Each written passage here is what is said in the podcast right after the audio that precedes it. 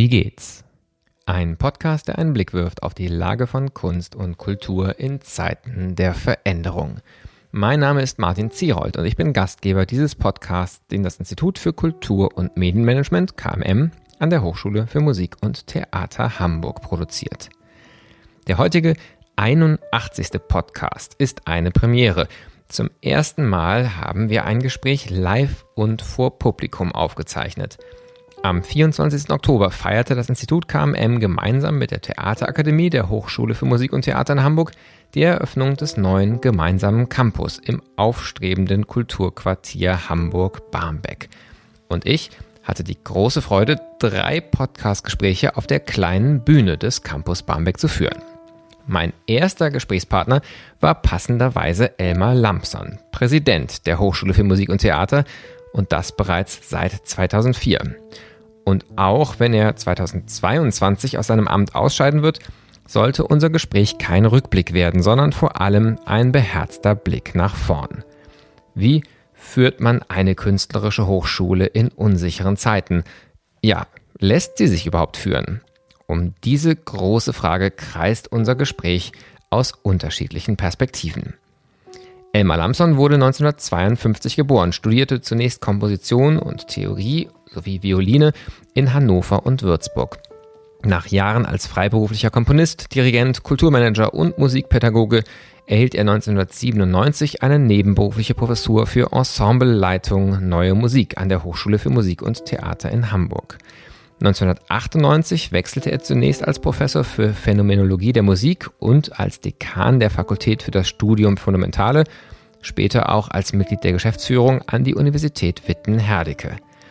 Im Jahr 2004 wurde er dann als Präsident und Professor für Komposition und Theorie an die Hochschule für Musik und Theater in Hamburg berufen. Er ist heute unter anderem Mitglied auch der Freien Akademie der Künste in Hamburg, Composer in Residence des International Mahler Orchestra in Berlin und Ehrenprofessor am Shanghai Conservatory of Music.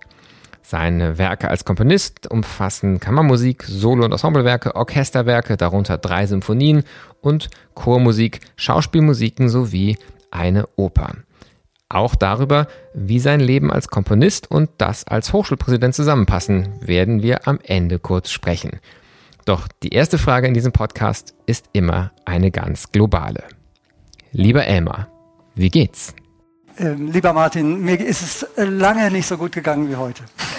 Das äh, heute und gestern und heute hat auch noch das wunderbare Wetter im Grunde genommen wiedergespiegelt, äh, wie es auch in mir aussieht. Ich fühle mich so glücklich und froh, dass ich, äh, wie ich mich lange nicht gefühlt habe. Und auch übrigens, wenn man hier ins Foyer kommt, auch schon gestern all die strahlenden Gesichter zu sehen von den Studierenden, von den Mitarbeiterinnen und Mitarbeitern, äh, das Team, was hier alles ähm, ja in unglaublicher Arbeit vorbereitet hat. Alle sehen glücklich aus. Sabina Dein sieht glücklich aus, du siehst glücklich aus. Äh, also ich glaube, das ist schon ein wirklich sehr, sehr guter Moment ja, für die Hochschule tatsächlich auch ein besonderer Tag in einer Zeit, wo es ja sonst viele Herausforderungen gab. Ich habe schon so ein bisschen angesprochen, eines der Themen, das im Podcast immer eine Rolle gespielt hat, weil er gegründet ist, aus einem Moment auf Corona zu reagieren. Ähm, vielleicht gucken wir kurz drauf, bevor wir von da aus auch nach vorne schauen. Was ist für dich so das vielleicht prägendste oder bleibendste von Corona als Präsident einer künstlerischen Hochschule äh, erfahren zu haben, auch noch bei dir sozusagen, nachdem du schon das Amt eine ganze Zeit lang innehattest und auf einmal so eine ganz unerwartete ähm, Unterbrechung von allen Gewohnheiten. Was ist für dich im Moment gerade vielleicht am, am wesentlichsten so in der Erinnerung, aber auch im aktuellen Umgang mit Corona?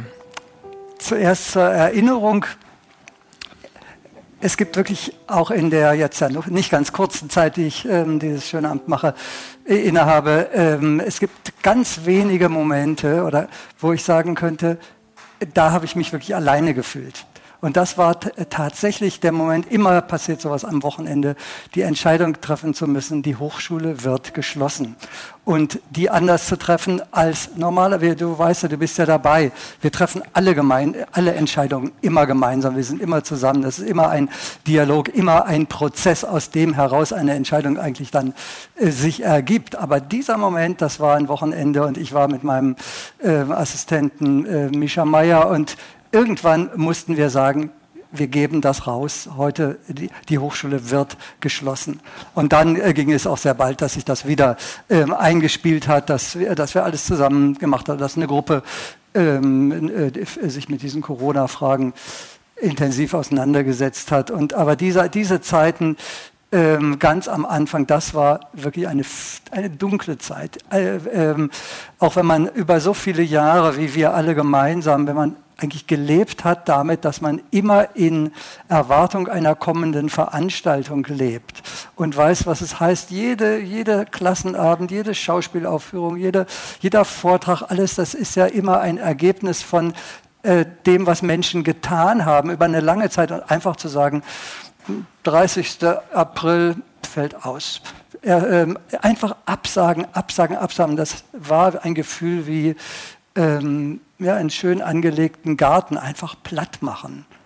Das waren ähm, Situationen, die äh, äh, schwer, wirklich sehr schwer waren. Das andere, was auch dann wieder gleichzeitig sehr eindrucksvoll war, ich habe auch, ich kann mich auch nicht erinnern, so viel Solidarität erfahren zu haben wie in dieser Zeit. So viel Hilfsbereitschaft und so viel ähm, von, von Kollegen, Studierenden, Mitarbeiterinnen, Mitarbeitern aus dem ganzen Haus so viel äh, mitdenken, äh, dass das alles, äh, ähm, man das Gefühl hatte, ja, das ist auch das, was die Menschen, die das betrifft, ähm, ver verstehen. Und es wurde dann ganz bald klar, dass wir das alles durch ähm, erleiden müssen. Also das so äh, kurzer, äh, kurzer Rückblick, aber äh, dann auch wieder äh, ist mir in dieser ganzen Corona-Zeit immer bewusst gewesen, wie sehr diese Situation, wie unterschiedlich die Situation ist.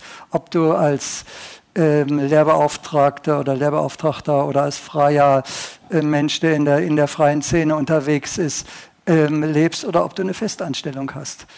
Und äh, dieses, äh, äh, die, dieses Gefühl, ich sitze da in meinem Homeoffice unter Bedingungen, wo ich keine Sorge hatte, äh, wo mein Geld im nächsten Monat herkam, die ein großer Teil der Menschen, äh, die hier arbeiten, haben eine, eine ganz, ganz andere äh, haben ganz, ganz andere Situationen. Und das hat ja die, hat einfach die, eine, eine Art von Spaltung.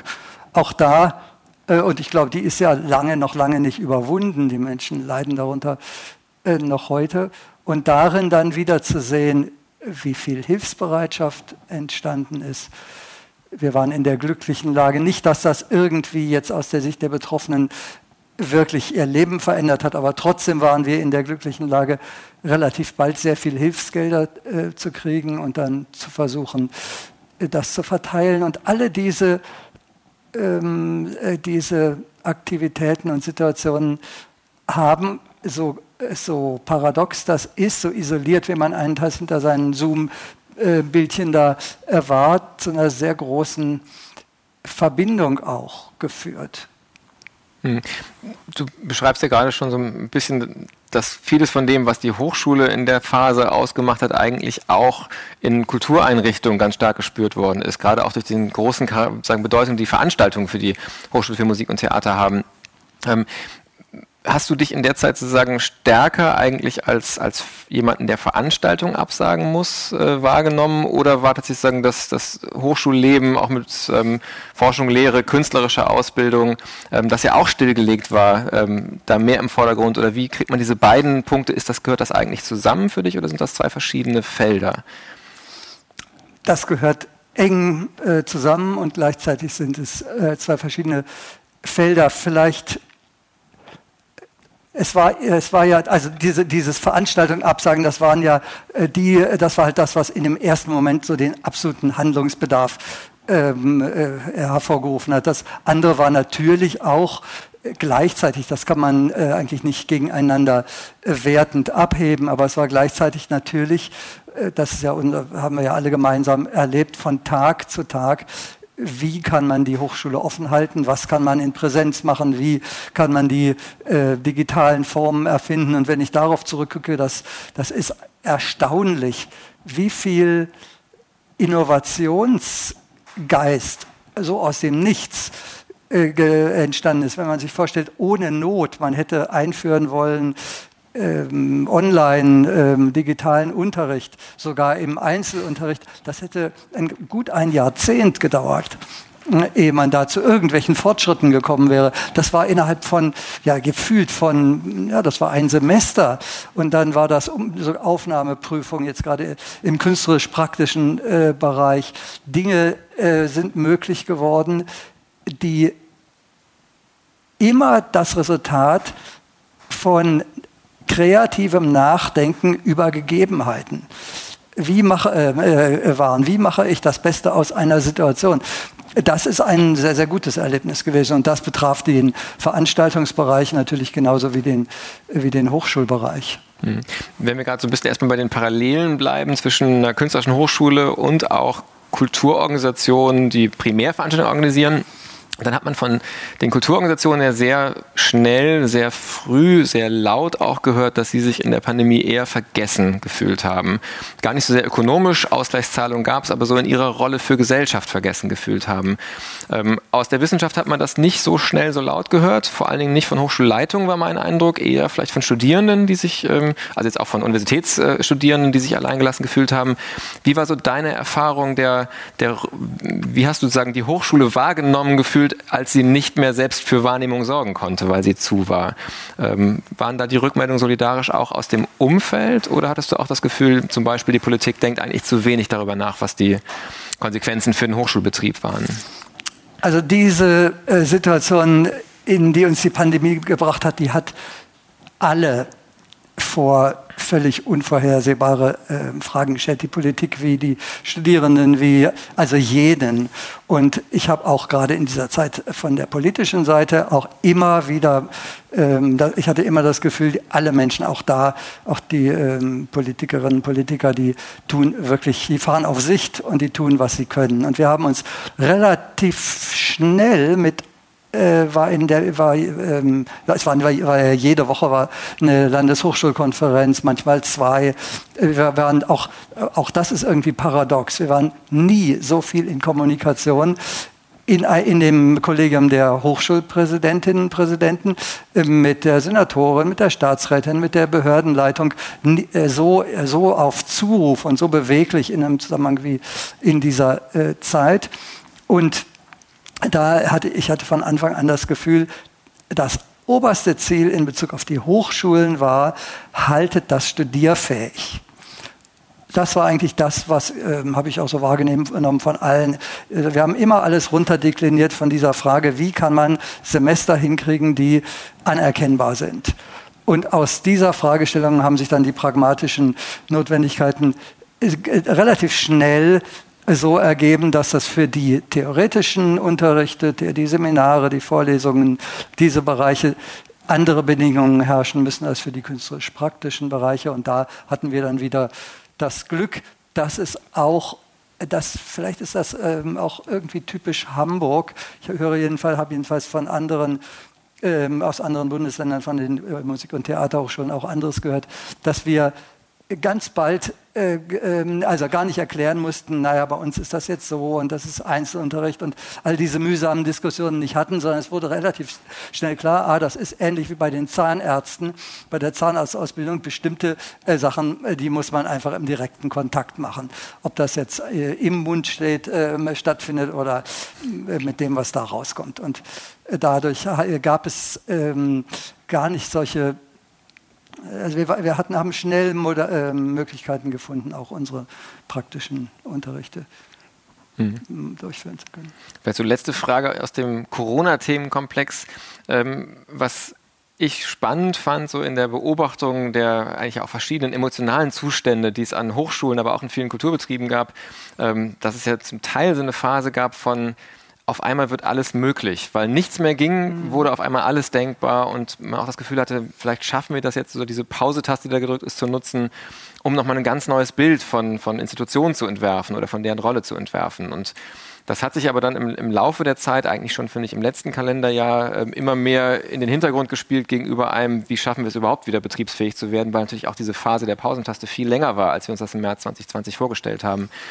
Ähm, die HFMT hat sich ja relativ schnell entschieden, regelmäßig zu kommunizieren mit einem Newsletter, der Return hieß, der ja auch sagen, mindestens im Titel nicht nur das Versprechen von alles wird anders, sondern auch es kehrt wieder etwas zurück ähm, gemacht hat. Wenn du jetzt aus der heutigen Sicht so abwägst, was soll unbedingt zurückkommen aber vielleicht auch, was gibt es, was bleiben sollte oder was sozusagen ein, ein Samenkorn aus der Pandemie ist, das, äh, das in eine Richtung zeigt, wo, eine, wo, was Neues entstanden ist, was auch wert ist zu bleiben.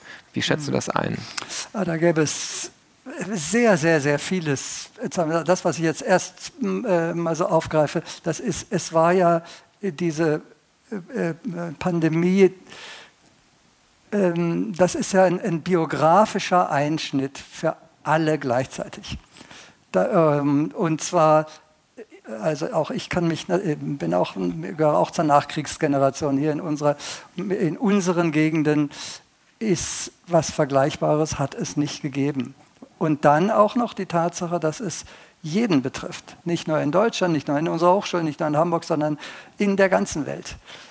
Und das ist etwas, was ich glaube noch lange dauern wird, ehe wir überhaupt einen Begriff davon haben, äh, was das bedeutet. Eine Situation, die uns einteils ganz und gar auf uns selbst zurückwirft äh, ganz andere Fragen ähm, auftauchen in Bezug auf, wie geht man mit der Gesundheit um, wie geht man, äh, äh also überhaupt in einer Situation zu sein, in der äh, klar, äh, deutlich wird, es ist nichts mehr selbstverständlich, in, sehr, sehr, in einem sehr, sehr weitgehenden ähm, Sinne. Und das ist einenteils eine schreckliche Situation und andernteils eine Riesenchance. Einmal ähm, noch noch auf das Schreckliche, dass man auch wieder äh, nie vergisst, was Kinder durchgemacht haben, was, äh, was ähm, alte Menschen durchgemacht haben, was es da alles an, ähm, an Furchtbarem in den Intensivstationen gegeben hat. Und wenn man dann auf die eigene Arbeit guckt, dann ist natürlich die Chance, einen Neuanfang machen zu können, äh, auch eine biografische Chance. Denn gerade Wissenschaftlerinnen oder Künstlerinnen und Künstler, äh, für uns ist es ja immer die Frage, was ist der erste Schritt auf dem weißen Papier? Was ist das, was ist das Neue? Und man kommt, einen, also einen, den, einen, einen Anfang herstellen zu können. Das ist ja, es ist immer, immer, immer alles gleichzeitig da und immer ist man in einer Konsequenz und in einer Situation zu kommen, in der der etwas neu anfangen kann.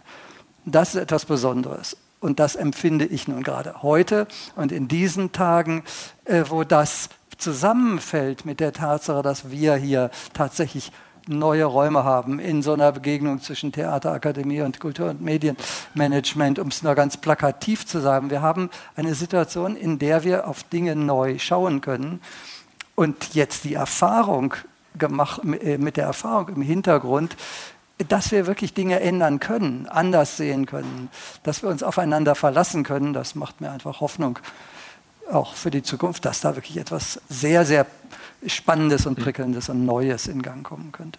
Also das Stichwort, genau, Neues anfangen und nach vorne schauen, das ist ja auch das, was wir uns für den zweiten Teil des Gesprächs vorgenommen haben, ähm, jetzt nicht nur bei Corona zu bleiben. Ähm, und tatsächlich, ich empfinde es auch so, dass ähm, sagen, dieser Neuanfang, der zum Beispiel jetzt auch in diesem Semester, glaube ich, an allen Hochschulen spürbar ist, einfach weil man wieder in Präsenz zusammenkommt. Ich glaube, das ist ja schon ein ganz, ganz starkes Gefühl von, da ist was neu ähm, und auch die Chance eben, die Muster, die man vielleicht vorher hatte, entweder ganz bewusst wieder einzuführen oder eben auch zu sagen, so ich mache es jetzt neu, aber ich mache es auch anders. Ähm, und das ist natürlich potenziert an einem Ort wie diesen, der tatsächlich gerade neu erschlossen wird, neu zum ersten Mal mit Leben gefüllt wird und auch ohne Corona so ein Moment gewesen wäre. Und dass das zusammenkommt, ist natürlich eine unglaublich große ähm, Chance tatsächlich für, für, für alle, die hier arbeiten, für alle, die hier einen Teil ihrer Lebenszeit verbringen, ähm, nochmal im Prinzip von vorne auch zu denken. So, was, was ist eigentlich Hochschule? Was ist so ein Studiengang? Wie steht der zu den anderen Studiengängen? Wenn du jetzt nochmal aus der Sicht von Präsident der Hochschule auf dieses Neue, auf die Chancen, die darin stecken, guckst, so, was wären denn deine Fantasien? Was sind deine Hoffnungen oder Wünsche? Ähm, wo ist vielleicht auch Neues ganz besonders dringlich gerade gebraucht im Vergleich zu dem, was sozusagen vielleicht die, die gewohnten Muster sind?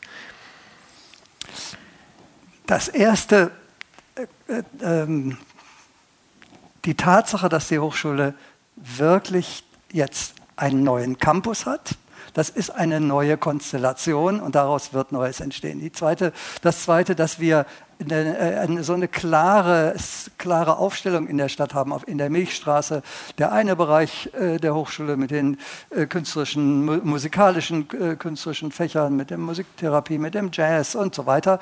Ähm, in dem, im, im Budke-Palais. Der andere jetzt hier in Barmbek mit diesen wunderbaren neuen Räumen. Das ist einfach eine neue Konstellation. Und das, die Frage nach dem Neuen, das ist ja ähm, immer ganz leicht, dass man dann äh, als Antwort das gibt, was man äh, äh, als Antwort die Wünsche gibt, die man hat. Und die Wünsche sind eigentlich immer das, was man schon immer hatte. Äh, und, und Neues entsteht aus, daraus, dass Menschen neu in neuen Zusammenhängen sind, in neuen, ähm, in neu, unter neuen Fragestellungen arbeiten. Und wenn ich dann nur mal auf die äh, Tatsache KMM und Theaterakademie unter einem Dach komme, äh, Dach gucke, das ist wirklich ein Traum. Das ist, ähm, äh, also da wird für mich auch ein, ein Traum wahr. Und ich bin ganz, ganz sicher, wenn jetzt die äh, Kultur- und Medienmanagerinnen und Manager hier im Hause sind und sehen, wie die Leute aus dem Regiebereich oder aus dem Schauspielbereich oder die, oder die Sänger oder Sängerinnen und so weiter, wie die arbeiten. Da wird etwas entstehen, das können wir gar nicht pro, also projizieren jetzt, sondern da wird etwas Neues entstehen, einfach weil es Spaß macht, zusammenzukommen. Äh, und ich habe immer so ein bisschen gefremdelt mit dem Begriff Kulturmanagement, weil Management ist, da ist ja immer irgendwas schon da, ähm, was man dann handelt und verkauft und so weiter. Äh, und wenn man äh, und ich bin sicher, hier wird diese äh, Frage vom Management zum Kulturschaffen ähm, äh, ganz deutlich. Und ich hoffe, dass gerade für die Kulturmanagement-Studierenden dieses Gefühl, wir, äh, ähm, wir organisieren und ermöglichen nicht nur etwas, was schon da ist, sondern wir sind Teil von einem schöpferischen Prozess. Das wird eine, äh, für, für, unser Haus, aber auch, auch für die Kultur, als, ähm, also wenn die, rausgehen ins Kulturleben, das wird einen neuen Impuls geben. Leute, die in Kunst und Kultur getunkt sind und von da aus dann arbeiten. Das mhm. macht mir große Hoffnung. Finde ich sehr spannend, dass du im Prinzip ja sagen, die, die Antwort eigentlich verzögerst. Ne? Und zu sagen, so, dass das Neue, was wirklich neu ist, können wir heute noch gar nicht beantworten, sondern es geht das erst ist, darum, das, das in der Spannung äh, zu kann, halten. Ja, gerade, ich kann dir das sagen, äh, ich habe einen tiefen Unwillen mhm. gegen, äh, gegen ähm, da, dagegen das Neue als, als, als, sozusagen als Prognose oder als Projektion äh, von, ähm, äh, von, von den bisherigen Vorstellungen zu sehen. Ich bin, äh, bin neugierig auf das Neue. Ich äh, finde, dass, ähm, das liegt in den, in den Menschen. Und wenn mehr Dialoge auftauchen und wenn äh, und vor allen Dingen, wenn zum Beispiel, wenn ein, ein junger Sänger oder eine Sängerin die Welt mal aus der Perspektive wirklich des Kulturmanagements sieht, der Organisation und so weiter oder umgekehrt, daraus wird Neues entstehen und das ähm, äh, äh, und dieses Zögern, das ist meine Haltung in der Sinne, weil ich ähm, irgendwie immer davon ausgehe, dass Neues entsteht, indem man das fördert, was Menschen möchten, was Menschen können, was möglich ist, Möglichkeiten ahnt und dann versucht, ihnen nicht im Wege zu stehen. Das hat ja viel zu tun, das finde ich, das, das trifft sich dann wieder tatsächlich auch sehr mit einem Verständnis von Kulturmanagement, was glaube ich auch uns am Institut ganz wichtig ist, ähm, dass man auch aushalten muss, zum Beispiel in Komplexität zu bleiben. Also das Neue heute zu verkünden, würde ja auch heißen, die Komplexität der Möglichkeiten deutlich zu reduzieren auf einen Drei-Punkte-Plan, was in den nächsten drei Jahren passiert. Und auch auszuhalten, in der Situation des Nichtwissens zu sein, was ähm, auch äh, schwer fallen kann. Ähm, aber gerade auch Lernen hat natürlich viel damit zu tun, dass man erstmal das Nichtwissen ertragen muss und auch sich eingestehen muss und dann aus diesem Nichtwissen heraus sozusagen in einem Prozess zur Erkenntnis kommt und nicht an den Anfang schon sagt, was am Ende passieren soll. Ich glaube, dass das tatsächlich auch eine Form von Kulturmanagement ist, die vielleicht nicht das traditionelle Verständnis ist, aber schon eines, was auch gewachsen ist, ähm, dass eben auch Kulturmanagementprozesse solche ähm, eher ja Spannungsräume entstehen lassen können, in denen dann Ungeahntes passiert und eben nicht nur projektmanagerial abarbeiten, was man sich vorher, vorher vorgestellt hat. Wenn, wenn das sozusagen so auch für dich stimmig ist und auch so ein bisschen so eine Haltung, mit der du auf die Hochschule guckst, ist, dann stellt sich die Frage, was heißt das für, die, für das Wahrnehmen der Rolle Präsident zu sein, was sich ja erstmal nach dem Menschen auf dem Berg mit dem Feldstecher anhört, der quasi sozusagen weiß und beschreibt, wo die Reise hingeht. Und das, das ist ja dann, da ist ja auch wieder eine Spannung dann vielleicht drin in so einer Erwartung an die Rolle und deiner inneren Haltung von Verzögern, aushalten, offen bleiben, neugierig bleiben, Raum geben. Wie also zuerst mal möchte ich sagen, das, was du eben gesagt hast, ich wünschte, ich hätte es so klar sagen können. äh, äh, das brodelt in mir, das lebt in mir, das ist, äh, das ist diese, die Haltung, in Gegensätzen leben zu können, in Komplexitäten äh, leben zu können und zu versuchen, die Dinge so im Fluss zu halten, dass am Ende etwas Konkretes, möglicherweise auch Neues entsteht. Das äh, für mich ist ähm, ich, bevor ich auf die Frage antworte, äh, wie ist das Präsident äh, zu sein, das allererste, was mir dabei immer im Bewusstsein ist, ist, eine Universität oder eine Hochschule ist aus meiner Sicht eine, eine, ein gesellschaftliches Modell. Das ist weder eine Firma, das ist auch kein, weder noch ein Parlament, noch eine Schule, noch ein Krankenhaus. Alles erkennbar nicht. Das ist eine äh, das ist auch ähm, alle, alle Menschen, die denken, man könne eine Hochschule führen wie ein Unternehmen. Ich wünsche Ihnen viel Spaß bei dem Versuch, äh, das, das zu machen. Das, das ist, liegt nicht im Wesen der Sache. Ich habe auch schon viele daran scheitern zu sehen. Alle, die, die denken, dass. Ähm, äh, oder, oder wie ein Krankenhaus oder in solch, wo, wo es immer, oder äh, das ist eine Lebensform, in der äh, exemplarisch die Notwendigkeit äh, zu Einigungen zu kommen äh, gelebt wird. Das ist schon ganz einfach in unserer Konstitution. Die Professorinnen und Professoren haben das verbriefte Recht auf Freiheit, auf, Lehr Freiheit der Lehre ähm, und Forschung ähm, die, äh, man, ich habe keinen, äh, kein, und, und ähm, äh, ich habe keinen Zugriff darauf, will ich auch um Himmels Willen gar nicht haben. Äh, und diese, diese Freiheit der Lehre äh, ist natürlich auch das hat, ist nicht so leicht abzugrenzen. Die sind auch als Mitarbeiterinnen und Mitarbeiter nicht führbar, sondern es geht darum, sich zu einigen.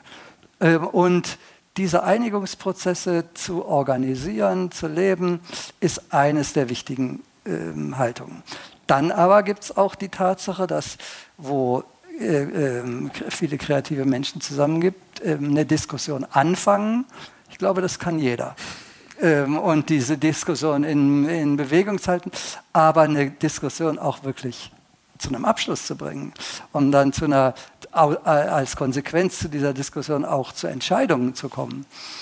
Da bin ich ziemlich selbstbewusst. Das ist mir, glaube ich, mit unserem Team, in dem wir das machen, sehr, sehr oft gelungen und die Ergebnisse kann man ja auch sehen. Das sind aber nie Top-Down-Entscheidungen. Das sind immer, man kann immer nur das entscheiden, was im Grunde genommen schon entschieden ist. Dann ist die größere Kunst, das nicht zu vermasseln. Hm. Wenn man so vielleicht für die, die uns zuhören hier im Raum, aber auch dann später im Podcast, die vielleicht die HFMT noch gar nicht so gut kennen, denn das kann ja auch von anderen Orten aus sein. Ähm, ich kann beschreiben, ich bin, glaube ich, inzwischen so gute fünf bis sechs Jahre in verschiedenen Rollen an der Hochschule gewesen, Vollzeit ein bisschen weniger als das. Eigentlich gab es immer irgendwo Bagger.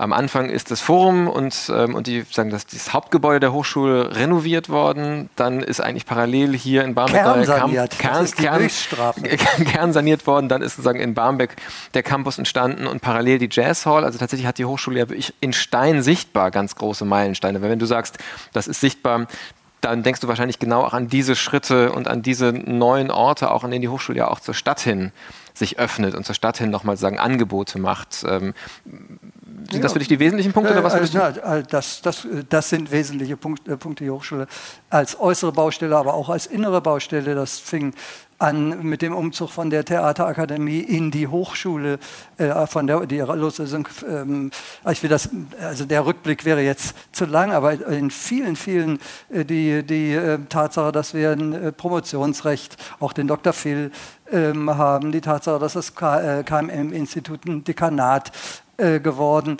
ähm, ist die Tatsache, dass wir ein Bachelor-Master-System sind und so weiter. Das sind ja alles Dinge, die nicht einfach irgendwie ähm, so vom Himmel gekommen äh, sind, sondern äh, es waren immer Prozesse, an denen wir gemeinsam am Ende eine Entscheidung treffen äh, mussten. Nur das, worüber wir jetzt sprechen, das sind ganz andere Arten von Entscheidungen, als sie ähm, in einem Unternehmen sind. Weil wir haben ja auch nicht einen Unternehmenszweck. So einfach ist das nicht zu sagen, der, sondern das, auch das ist, auch der, auch der Versuch, äh, das zu verengen, dem würde ich mich immer widersetzen. Das ist, äh, das ist Leben, das ist, das ist Lebendigkeit, aus der heraus ähm, die, äh, heraus eben das entsteht, was ähm, was dann auf die Bühne gebracht werden muss oder was in einer Doktorarbeit steht oder wie auch immer. Hm. Also bei dem Thema würde ich gerne noch ein bisschen bleiben, weil ich glaube, dass es ganz, ganz spannend ist, auch dieses Hochschule als Modell für etwas, was Gesellschaft sozusagen in dieser Form an gar keiner anderen Stelle institutionalisiert hat, was aber trotzdem ja was Modellhaftes sein kann. Ich würde vielleicht gar nicht sehr die Abgrenzung zur Wirtschaft äh, in den Blick nehmen wollen als nächstes, sondern zu anderen Kulturbetrieben. Wir haben ja auch schon zum Start gesagt, eine künstlerische Hochschule ist eigentlich immer Hochschule und zugleich aber auch Kulturveranstalter. Ich glaube, die HFMT hat über 300 Veranstaltungen im Jahr. 600. 600, also jeden Tag eigentlich zwei, zwei Veranstaltungen, ähm, die stattfinden. Wenn man jetzt sich ein Theater anguckt, ähm, dann hat man an der Spitze eine Intendantin oder einen Intendanten. Und das, der spannendste Unterschied, finde ich, zwischen den beiden Typen ist ja, dass im Theater Träger, Trägerin der Kunstfreiheit nur die Intendantin ist die im Prinzip diesen grundgesetzlich verbrieften Freiheitsanspruch verkörpert und von da aus aber wie eine Königin oder ein König die gesamte Institution eigentlich bestimmen kann. Und in der Hochschule hat man das gleiche grundgesetzlich verbriefte Recht, verteilt auf jede Professorin und jeden Professor. Und eben der Präsident kann nicht sagen, ich bin hier ganz oben und ich habe eine Idee, eine Vision dieser Hochschule, die ich jetzt durchsetze mit, mit, sagen, mit Anweisung, mit Befehl. Ähm, es gibt ja gerade auch im Theater, ähm, in vielen Kultureinrichtungen die Diskussion darüber, ob eigentlich dieses alte, ich sag mal, Königtumreich-Modell der Intendanz überhaupt noch zeitgemäß ist. Und ich höre auch immer wieder Menschen, die sagen, na, vielleicht wäre es besser, wenn wir mehr wie Hochschulen funktionieren würden. Und dann gibt es aber auch immer die Stimmen, die sagen, naja, wollt ihr wirklich wie eine Hochschule sein? So mühsam, so langsam auch oft. Ähm, hast du das Gefühl, dass, das ein Modell ist, Hochschule, das sich für den Kulturbereich übertragen lassen würde, wenn du es auch als Modell sagst? Oder gibt es dann doch auch manchmal die Momente, wo du dir gewünscht hättest, dann doch Intendant zu sein? Hm, solche Fantasien habe ich nicht. ähm, das ist. Ähm, ich, äh, für mich ist ähm, ähm Ambivalenz oder, oder das, das sich halten in Gegensätzen. Etwas, was ich ähm, sehr äh, was ich auch sehr, was ich, äh, wie soll ich, ich sage es ganz einfach, ich, ich lebe gerne in solchen Ambivalenzen und versuche sie offen zu halten. Ich könnte mir nicht jetzt, jetzt ähm, äh, vielleicht erstmal zurück zu deiner Frage, solche hierarchischen Modelle wie äh, wie ein Intendant einer, eines, eines, Opernhauses oder ähm, eines äh, Theaters. Ja, ich will jetzt meinen äh, Kollegen nicht in den äh, Rücken fallen. Ich halte sie für, ähm, aber da, äh, solche Podcasts sind ja so Momente von absoluter Ehrlichkeit. Ich halte sie für rettungslos, also rettungslos hoffe ich nicht, für absolut veraltet. Äh, und aber, aber, und zwar so lange veraltet, wie man als Institution nicht in der Lage ist, in der Institution über seine Führungsfragen und über die Lebensfragen nachzudenken. Ich will damit nicht sagen, äh, macht ein Theater plötzlich zu einem, ähm, einem demokratischen, alle können mal irgendwie so einen Vorschlag machen, ähm, äh, ähm, Institution, sondern die Tatsache, dass es ein, oder wenn es ein Tabu ist, Dinge zu thematisieren, wird man auch nicht auf die Ideen kommen, ähm, Dinge zu verändern. Und da äh, ich stelle mir das immer mehr dynamisch vor. Es gibt Situationen, wie zum Beispiel in dieser ähm, Nacht an dem Wochenende, wo ich entscheiden musste, die Hochschule wird geschlossen. Es gibt Situationen, in denen es gut ist, glaube ich, dass es so etwas gibt. Aber wenn man das in anderen Situationen täte, dann kommt man ähm, und sich das in, in, in Statusfragen und in all dem ähm, Klimbim, was mit, der, mit Hierarchien zu tun hat, ähm, ausdrückt, dann ist das nicht das, was ich denke, was zukünftig ist. Und ich bin gespannt, wann das in Theatern und in Opernhäusern ähm, äh, so, eine, so eine, äh, eine Frage nach Führung so in Gang kommt, dass nicht das Ergebnis ist, äh, äh, ähm, äh, dass dann nachher keine Kunst mehr möglich ist, weil man die Dinge nicht, auf ein, äh, nicht, nicht entscheiden kann. Denn entscheiden, also insofern auch da wird es die Frage sein, wie man ähm, situationsabhängig und beweglich neu nachdenken. Mhm. Das ist nicht befriedigend beantwortet, diese Frage. Die ist auch sehr, sehr, sehr, sehr komplex. Ist ja auch eine, über die seit sagen, vielen ja. Jahrzehnten eigentlich nachgedacht ist. Es gab ja. ja auch die demokratischen Modelle in den 70er Jahren zum Beispiel schon, dann wieder eher den, den Weg zurück. Aber wenn wir nochmal auf den Hochschulbereich gucken, ähm, ich habe einen Satz, den hast du irgendwann mal, ich weiß gar nicht wann, so mehr nebenbei gesagt und der ist äh, mir fast so in Mark und Bein ge gefahren. Da hast du gesagt, um Präsident der Hochschule zu werden, musste ich eine Vision haben. Um Präsident zu bleiben, musste ich sie ganz schnell wieder vergessen. Und das ist ja vielleicht so ein bisschen, man könnte es erstmal als die Schattenseite von dem sehen, was du gerade beschrieben hast weil es ja erstmal danach klingt, dass es nach einer, also man hat das Gefühl einer Organisation, die eben vielleicht auch keine Vision will und vielleicht braucht man ja doch auch irgendeine Vorstellung von der Institution in der Zukunft, um in der Gegenwart beweglich zu sein. Was ist so dein Blick auf diesen Begriff der Vision? Und da du ja sagst, wir sind nicht einfach nur immer im Status quo geblieben, sondern wir haben uns entwickelt. Was ist denn das Alternativmodell? Also ganz vielleicht auch ganz handwerklich gedacht, was braucht es? Wie geht's? Dass man in deinem Modell von, von Präsidentschaft als Organisation eben nicht einfach nur in einer Dauerdiskussion bleibt, sondern in Bewegung kommt? so ein bisschen abgehoben äh, beantwortet die Frage. Das ist, da ist es tatsächlich so, ich glaube, das kennt jeder, der irgendwie äh, der einen Text geschrieben hat oder der ein, ein, eine Inszenierung gemacht hat oder ein Stück komponiert hat, äh, dass es nie um die Verwirklichung einer Vision nur geht. Jedenfalls, äh, sagt nie, nie, vielleicht gibt es das auch mal, sondern dass man sich immer äh, belehren lässt. Man hat einen Anfang, man hat eine Idee, wie es anfängt, man, man setzt irgendwas und dann äh, äh, verändert es sich im Prozess. Und dann entsteht, wenn es, äh, wenn es gelingt, etwas, was man sich vorher nie hätte vorstellen können. Und für mich ist das, was ähm, Wissenschaft oder Kunst interessant macht, dass etwas entstehen kann, was nie was man sich nicht hätte vorstellen können. Und ich hätte, äh, ich habe hab ja am Anfang meiner, äh, weiß, das ist hier nicht meine Abschiedsvorstellung, darum äh, müssen wir das nicht weiter vertiefen, aber die, ähm, ich habe viele Interviews gegeben am Anfang, wo ich ja diese, ähm, äh, diese Vision verkünden musste.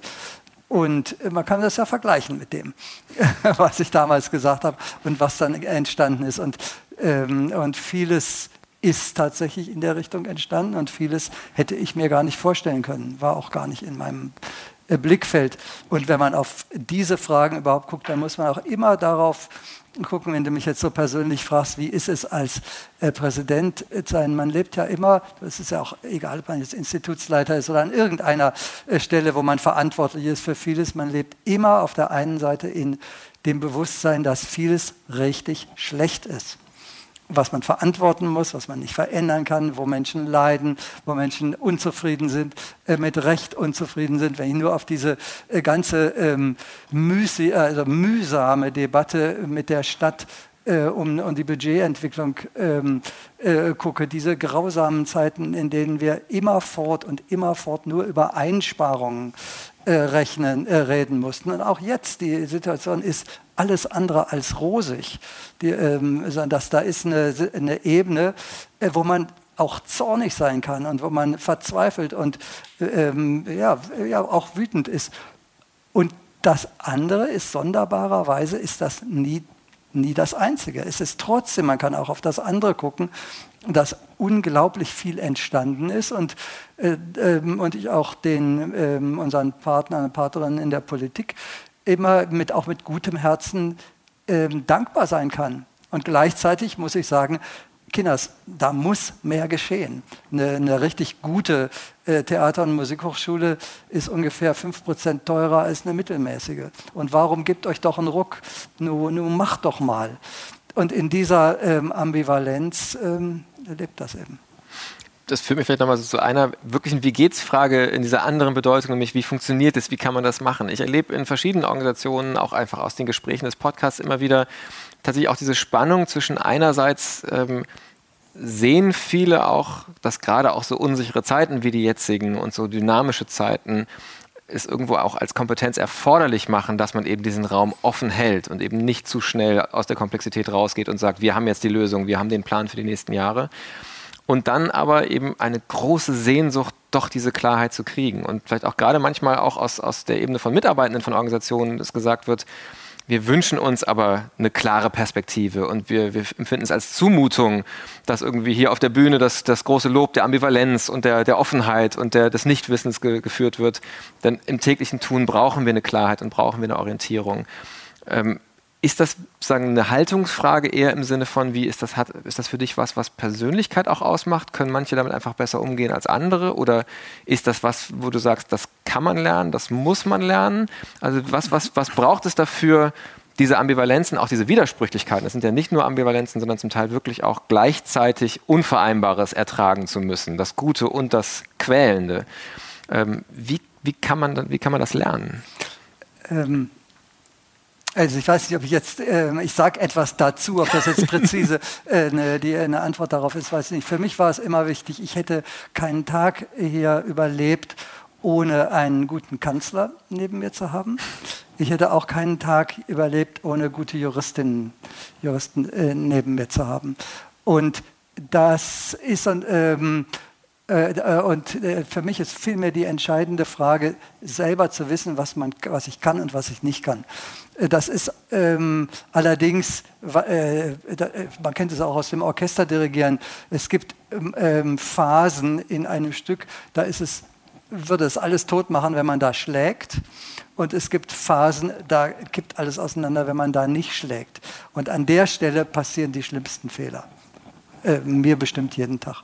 Ähm, und da gibt es in, in, gerade an der Stelle, wo es nötig ist, wirklich zu schlagen und Klarheit, äh, also in Takt zu schlagen und Klarheit ähm, äh, zu geben, äh, dafür ähm, sind wir hier ähm, mit den Kanzlern, die wir hatten, immer sehr gut auf, aufgestellt äh, gewesen. Und ähm, da gibt es, auch das ist eine Ambivalenz, weil äh, man es dann nie allen recht machen kann. Die einen, die möchten mehr Klarheit haben aber möglichst bitte in der Richtung, die Sie sich vorstellen. Äh, wenn dann die Klarheit in einer Richtung kommt, in der Sie sich das nicht vorstellen, äh, muss man das eben wieder als Präsident aushalten oder als Führungsmensch. Äh, da gibt es auch keine Patentlösung. Wichtig ist, glaube ich, nur ein Bewusstsein von dieser ähm, Vielfältigkeit zu haben und dieser Widersprüchlichkeit zu haben. Wir kommen langsam schon zum Ende des Gespräches. Ähm, ich dachte, wir haben gerade erst angefangen. Ja, sagen aber die, wir können es fortsetzen beim zweiten Gespräch. Das ist beim Podcast ja auch immer wieder die, die Idee, dass es so Revisit-Gespräche gibt. Ähm, ich würde gerne zwei Fragen auch noch stellen. Eine Frage, ähm, so die vielleicht eine klassische Abschlussfrage wäre, verbietet sich, finde ich, jetzt nach unserem Gesprächsverlauf nämlich so die Frage nach, was wünschst du dem Haus für die Zukunft? Ähm, was siehst du für Zukunftslinien? Weil wir gerade schon gesagt haben, eigentlich ist das Spannende, gerade diese Frage vielleicht zu vertagen und zu sagen, gib dem Haus, gib der Institution eine Chance mit diesem Staat, der gerade auf so vielen Ebenen passiert. Aber eins kann ich da sofort sagen, ja. was ich für die Zukunft wünsche. Und das ist das, was ich gestern ähm, auch versucht habe, irgendwie zu sagen, dass diese Hochschule Freunde behält. Denn das ist meine tiefe Überzeugung. Wir dürfen nicht anfangen, der Öffentlichkeit zu erklären, wozu wir gut sind äh, wenn wir das an, äh, wenn wir überhaupt das versuchen, ähm, die Kunst, man braucht sie dafür und so weiter, äh, ähm, äh, sondern wir brauchen Freunde und ähm, aus der, aus der Liebe zur Sache und aus der Begeisterung für die Inhalte entstehen Netzwerke und Zusammenhänge. Und ich wünsche der Hochschule, dass diese Netzwerke wirklich wachsen. Äh, da haben wir äh, in manchen Bereichen stärkere. Gerade KMM ist ein, Bereich, der da vorbildlich ist mit dem Alumni-Netzwerk und seiner Vernetzung. Aber das ist auch für die künstlerischen Bereiche ähm, wirklich, dass Netzwerke entstehen und, und aus dieser Begeisterung für diese Institution heraus auch wirklich die Gelder fließen. Die Hochschule braucht Geld. Und das, ähm, auch auf meinen letzten Metern her, äh, da bin ich ähm, auch gar nicht irgendwie ambivalent oder irgendwie wie zögerlich oder so. Da, äh, da, es kann nicht sein, dass das alles, dass man sozusagen jetzt den Mund spitz gemacht hat und nicht anfangen kann, hier zu pfeifen. Nicht gerade auf der Bühne, da pfeift man nicht, aber mir fiel jetzt kein anderes Bild ein. Äh, und hier muss etwas für die Zukunft entstehen. Und wir, ähm, und da, äh, da ist auch das, was in der Vergangenheit gewesen ist, äh, äh, da kann man, das kann man nicht schönreden. Da ist an vieler Stelle ähm, ich breche den Satz mal ab und sage, um, um die Frage zu beantworten, es ist viel Wunderbares investiert worden in Leuchtturmprojekte, innovative Hochschule, diese wunderbaren äh, Räume, die wir haben. Es muss in den Alltag, in das Budget und in die Grundausstattung investiert werden. Und da sehe ich keine Ambivalenz an der Stelle.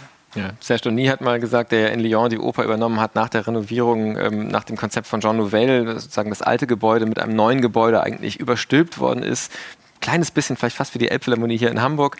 Ähm, und als er begonnen hat, hat er der Politik gesagt, ihr habt mir hier einen Mercedes hingestellt, aber kein Geld für Sprit gegeben. Das ist dann eine aktuell ja auch wieder sehr sagen, passende Metapher vielleicht dafür. Ähm, du hast vielleicht die Frage, die ich, die ich stellen wollte, schon so ein bisschen mitbeantwortet, weil es gibt tatsächlich auch im Kulturmanagement, ähm, dann kommen wir nochmal ganz, ganz klassisch an das Metier ran, auch so zwei Positionen. Die eine Position, die vielleicht ein bisschen klassischer ist, die eben sagen würde, man muss eine Vision haben, man muss eine Idee haben, wo man hin will. Und es gibt eine andere Position, die sagt, wenn Zeiten unsicher sind, dann ist die Vision sowieso übermorgen überholt. Aber man braucht eine klare Prinzipien und man braucht Werte. Du hast gerade selber auch von Haltung gesprochen. Ähm, wenn wir vielleicht sagen, die Zukunft auch der Hochschule jetzt eben nicht im Sinne einer Zukunftsvision, sondern eher ein prägendes Haltungselement, was überdauern wird. Gibt es sowas wie eine Haltung der HFMT für dich? Gibt es so vielleicht ein Element von Haltung dieser Hochschule, von der du glaubst, dass das so prägend ist, dass das stabil bleibt, auch in turbulenten Zeiten? Der Wille zur Zusammenarbeit. Der, der Wille über Grenzen hinweg, ähm, sich zu verständigen. In, also ich ja war jetzt nicht Präsident von vielen Hochschulen, sondern halt von dieser. Ich weiß nicht, wie das an anderen ähm, äh, äh Hochschulen ist. Ein, ein, eine tiefe ähm, ich glaube auch eine sehr tiefe äh, ähm, Verwille, äh, demokratisch verfasst zu sein. Ähm, ja, das, wir fangen jetzt einen neuen, neuen Podcast an, aber äh, äh, was, was besonders an dieser Hochschule ist, ist, glaube ich, äh, jedenfalls, ähm, das ist ihre ähm, ja, ihr, ihr willet äh, unter den, äh, äh, unter den äh, verschiedensten Bereichen nicht nur ähm, in der Eigendynamik des einzelnen Bereiches zu arbeiten, sondern gemeinsam. Und dafür ist jetzt das, was ihr hier gerade anfangt, glaube ich, ein, ein, Prototyp. Eins meiner Lieblingsprojekte, was immer noch ein, ein kleines Pflänzchen ist, ist das sogenannte Dekanat 12, was ja nichts anderes ist als ein offener Raum dafür, dass man Strukturen schafft für zusammen ähm, Arbeit. Wir haben nicht über Internationalität gesprochen. Ich äh, kann nicht hier weggehen, ohne zu sagen, ähm, ich, äh, wir sind keine Hamburger Einrichtung. Wir sind eine internationale, weltweite Einrichtung und dieses multiperspektivische, worüber wir jetzt hier im Kleinen gesprochen haben, das hat daher nochmal eine ganz andere äh, Bedeutung. Wenn wir ernst nehmen, dass wir Menschen aus 50 Ländern haben, dann müssen wir auch die Perspektiven dieser äh, weltweiten Vernetzung ähm, ernst nehmen. Und ich bin sicher, das wird alles in der Zukunft immer noch besser, immer noch schöner, immer noch vielfältiger wollen wir auf jeden Fall sehr hoffen. Ich würde gerne ganz so zum Schluss nochmal aus der, sagen, den Blick von der Rolle Präsident der HFNT wegnehmen und so ein bisschen die Person äh, nochmal in den Blick nehmen. Ähm, und ich bin gerade noch total unter dem Eindruck von einem ganz anderen Podcast, ähm, den ich gehört habe auf Empfehlung übrigens von Klaus Schumacher, der nachher hier Gesprächspartner sein wird, ähm, dem, dem Leiter des Jungen Schauspielhauses. Und der hat mir einen Podcast mit Joachim Meyerhoff, dem Schauspieler, empfohlen, der zugleich auch ganz erfolgreiche Bücher geschrieben hat.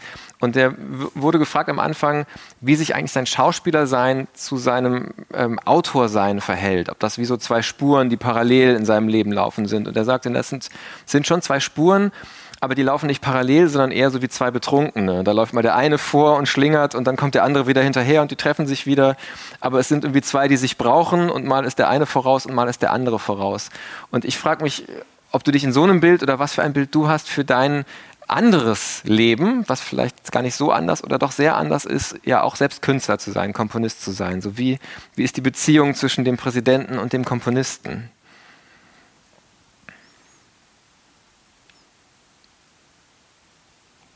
Ich glaube, der, äh, da, dafür habe ich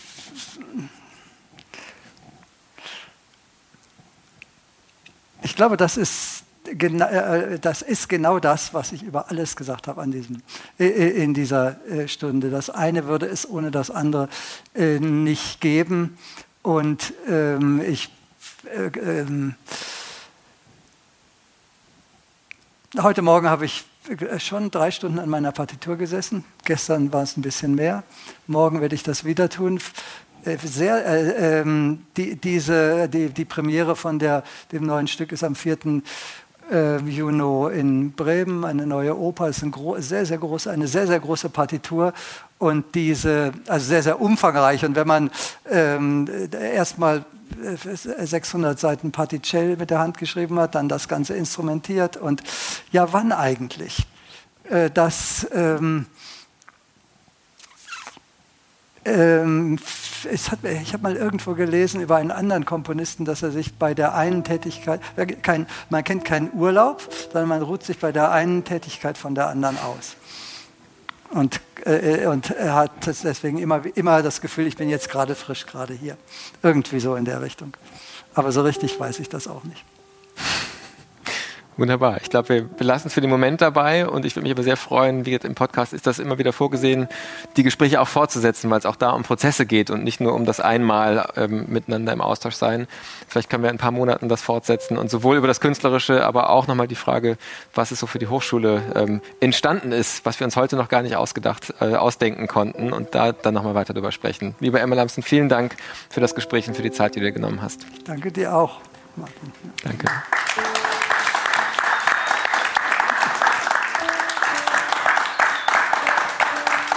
Das war die 81. Episode unseres Podcasts Wie geht's? Kultur in Zeiten des Coronavirus.